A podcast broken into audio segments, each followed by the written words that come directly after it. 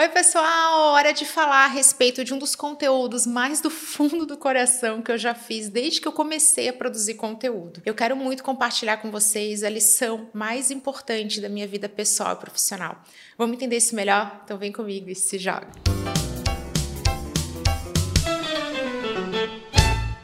Todo mundo aqui conhece alguém que trabalhou duro durante toda a vida e mesmo assim não conseguiu prosperar. Só que eu mesma, apesar de entender isso, de poder olhar nos outros, não reconhecia isso em mim. Quero trazer aqui um exemplo da minha vida pessoal com vocês, de quando esse aprendizado ficou muito claro. Eu estava fazendo tarefa com a minha filha através de uma metodologia que é pensada em crianças, tem todo um rolê pedagógico aí, e ela tinha um tempo para desempenhar as tarefas. Só que se ela tentasse ler todos aqueles textos para dar resposta resposta correta, ela não conseguiria dentro do seu tempo de criança que está aí aprendendo, não tem aquela agilidade toda para leitura. E aí ela começou a seguir essa sequência de desafios e começou a notar que o tempo ia estourar. Qual que é a analogia do tempo estourando pra gente? É o nosso dia, que só tem 24 horas. Só que ela tava ela nessa questão mais lúdica, tentando dar conta de tudo que ela precisava. Rapidamente ela virou e falou assim: "Eu não posso ler tudo.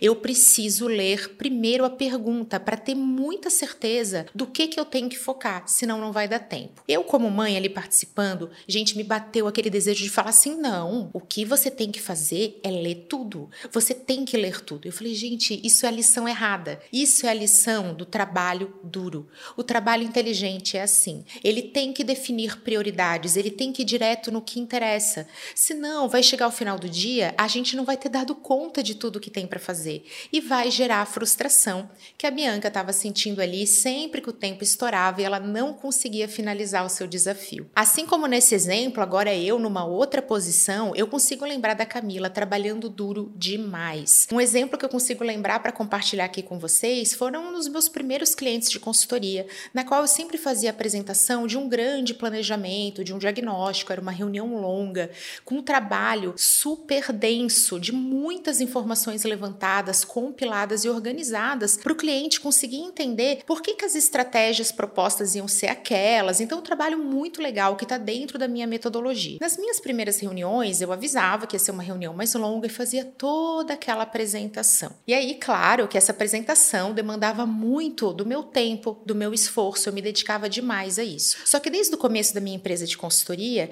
eu aprendi que eu tinha que pedir feedback para os meus clientes. Então, ao final da reunião, eu aproveitava para perguntar o que eles tinham gostado mais e o que eles tinham gostado menos. E aí, gente, que eu comecei a encontrar um padrão. Que os meus clientes falavam o seguinte: Camila, nós adoramos as informações, só que a parte que a gente mais gostou foi quando você ouviu cada um da equipe de marketing, foi quando você explicou e trouxe aquela energia para todo mundo, foi quando você fez todo mundo olhar para o mesmo objetivo e fazer com que eles entendessem que nós estamos todos juntos. Quando isso acontecia numa reunião que envolvia o marketing comercial, o feedback se repetia. O que, que vinha como ponto que podia ser melhorado? Ah, o tempo da reunião acaba sendo uma reunião muito extensa, e aí a gente às vezes não consegue focar, a gente podia quebrar isso em mais etapas, ou então trazer assim, ó, mostra aquilo que a gente tem que focar mesmo, porque eu sinto que a gente teria mais tempo para esse momento de imersão, de integração da equipe que foi o que mais trouxe resultado pra gente. E aí vem aquele bastidor que a Globo não mostra, mas eu adoro trazer para vocês. Olha como é que eu comecei a identificar que eu deveria focar mais em entregáveis mais enxutos, mais dinâmicos, em trazer mais a questão comportamental da equipe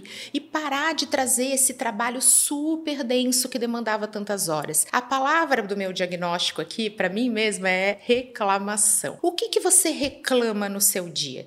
Eu acho que aquilo que a gente se lamenta, que a gente precisa desabafar, ele está trazendo uma pista muito grande daquilo que você já sabe. No que, que você está gastando o seu tempo em vez de investir? O que que está demandando muito do seu esforço e você lá no fundo já sabe que não traz resultado. Isso é o que a gente reclama. Vale para a vida pessoal. Eu encontro amigas que falam assim: "Ah, eu passei o dia inteiro cozinhando, eu passei o dia inteiro arrumando mala, e aí ninguém falou nada, só reclamou". Eu já falo na hora, se você está reclamando, você já percebeu que isso é trabalho duro e não trabalho inteligente. Para de fazer e vê se alguém repara, se alguém vem te dizer assim: "Nossa, eu senti falta que você arrumou a mala. Eu senti falta que você cozinhou". Ninguém reclamou elimine isso da sua vida. Dê um jeito, vai delegar, vai contratar alguém, para de fazer, pede comida, mas para de gastar o seu tempo passe a investir o seu tempo. E nessa pegada da reclamação ali, trazer a pista certa pra gente, essa etapa de fazer um mega diagnóstico super parrudo, de parar tudo que eu estava fazendo num trabalho muito imersivo de um diagnóstico mega complexo,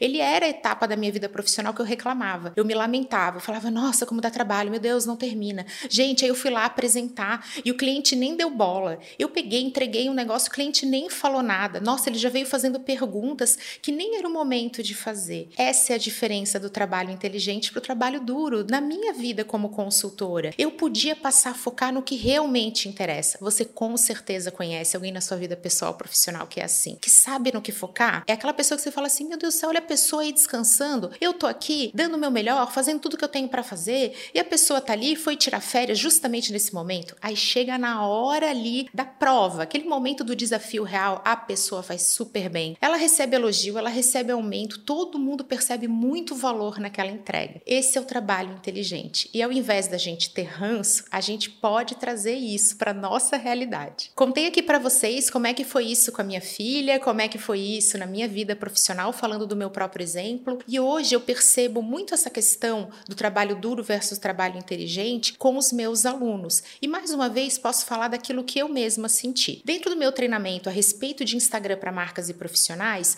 muitas vezes eu escuto isso, mas Camila, eu tô postando, mas Camila, eu gravo stories todo dia, mas Camila, eu tô ali investindo muito tempo no Instagram. Eu falo, não, até agora você está gastando o seu tempo no Instagram. Você está extremamente focado no volume, você está cumprindo tarefa. E se você está reclamando, é porque você já sentiu que aqui não está vindo resultado.